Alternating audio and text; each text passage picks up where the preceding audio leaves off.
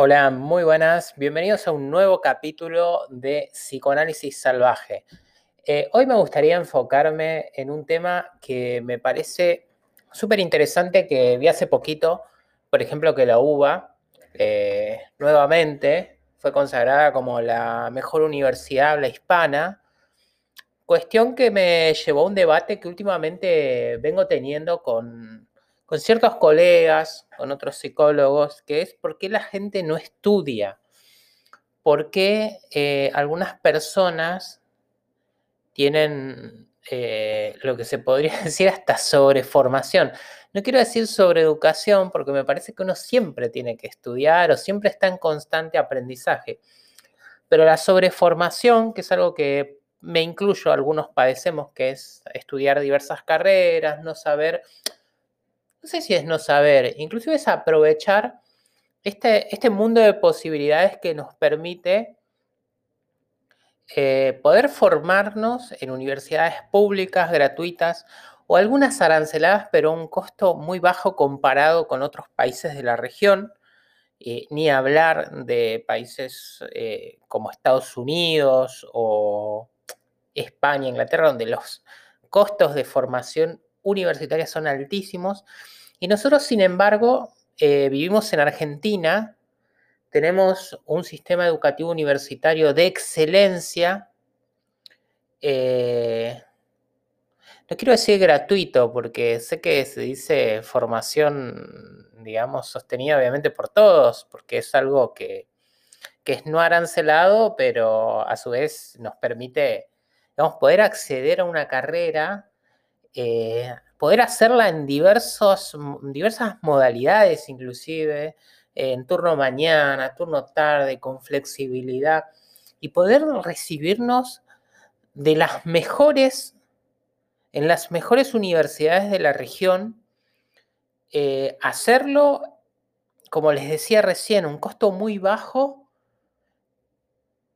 no en cualquier carrera, hasta inclusive en las carreras que tienen más alta demanda, o sea, nos permite transformar literalmente nuestra vida. Sin embargo, hay muy pocas personas que acceden. Quizás uno ve los números, son números muy grandes, pero si comparamos eh, la cantidad de egresados universitarios que hay y las posibilidades que tenemos, realmente llama mucho la atención por qué es que hay muchas personas que no eligen transformar sus vidas a través de la formación universitaria. Y quizás sea una crítica o quizás también tenga que ver esto con, cosas propias, ¿no? A mí realmente la, formación universitaria me ha cambiado mi forma de pensar, mi forma de encarar la vida, las prioridades. y quiero también decir que soy el primero de mi familia, eh, tengo, digamos, la primera generación de mi familia que tiene una carrera universitaria, una formación universitaria.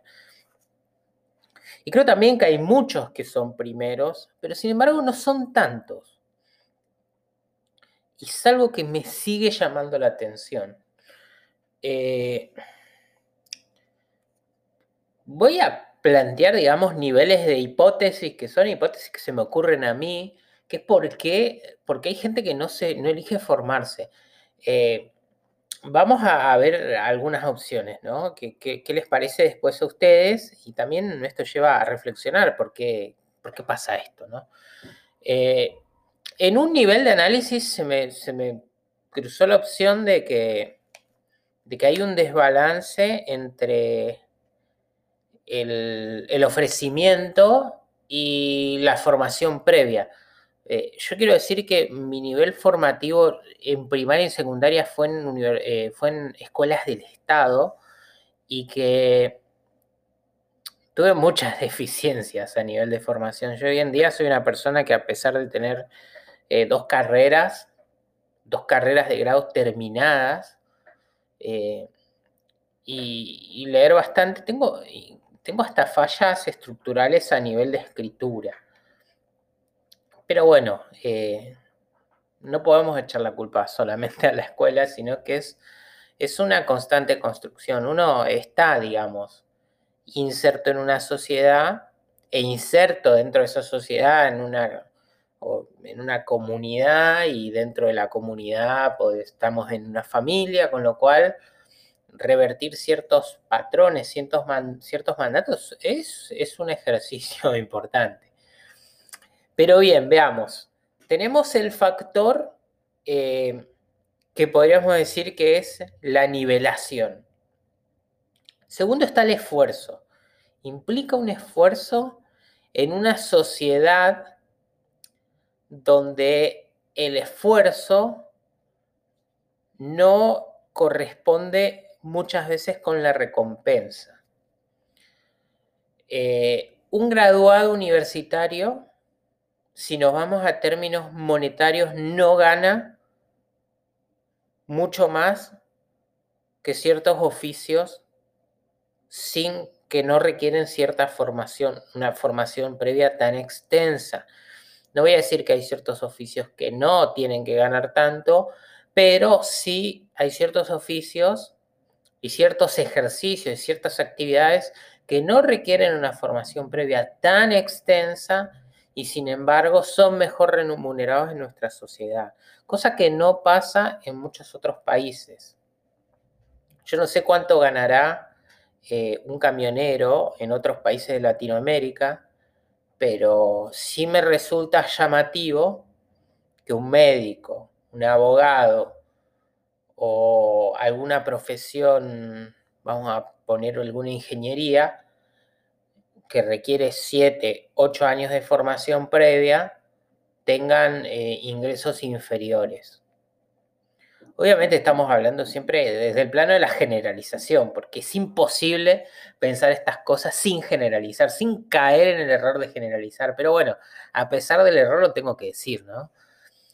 Eh, esa es otra opción. También tenemos que pensar en, en el esfuerzo como el, esfuerzo propio de la existencia, ¿no? Tipo, hay que estudiar, hay que sentarse, hay que leer, hay que hacer un esfuerzo propio. ¿Y cuántos estamos en esta generación, que ya no es mi generación la que está ahora, cuántas, cuántos chicos de la generación que viene y que está ahora, que son los chicos post-2000, vamos a ponerle, están dispuestos a sacrificarse a largo plazo considerando que vivimos en la sociedad de lo inmediato.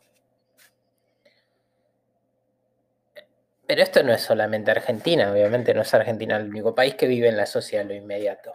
Pero bueno, me pregunto, digo, ¿qué hacemos con eso? ¿Qué hacemos con un pibe que tiene acceso irrestricto a Internet, que vive en una sociedad donde las reglas no son claras. Recuerden que en Argentina hemos vivido una etapa del 2001 que quizás ustedes muchas veces se piensen en lo económico, ¿no? Pero en el 2001 pasó algo importantísimo a nivel cultural, que es que el Estado le robó, el, le robó el Estado, las organizaciones, ¿no?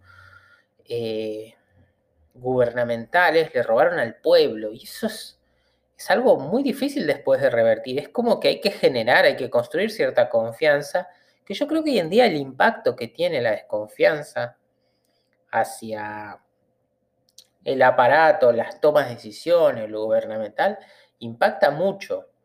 Y ese impacto también implica la imposibilidad de proyección a largo plazo.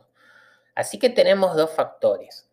Primero, la sociedad de la inmediatez, digamos, la, cultura del llame ya, del, tenga ahora, del quiero ver una película, la veo ahora, del quiero tal producto, no, lo tengo ahora, lo pago después. Esto también es así, fíjense que no ahorramos para lograr un objetivo, sino que lo tengo ahora, lo pago después. Imagínense eh, estudiar en un sistema así, ¿no?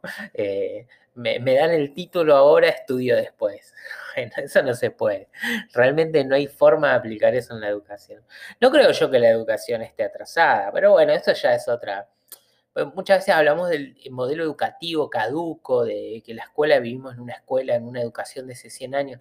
Yo creo que el modelo educativo y la, capacidad de aprender o la forma de, de, de estudiar sigue teniendo como este parámetro necesario del proceso, ¿no? El proceso es lo que hace a un profesional. Pero bueno, hoy me voy con esta duda.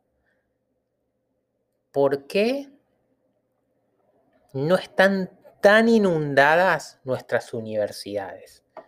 Y recuerden que desde hace un año, 2018, 2019 creo, todos nuestros títulos sirven en, hay un convenio en toda Latinoamérica, así que,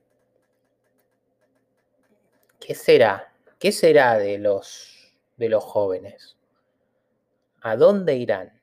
Pero bueno, seguiremos en otro podcast con este tema. Así que les mando un saludo.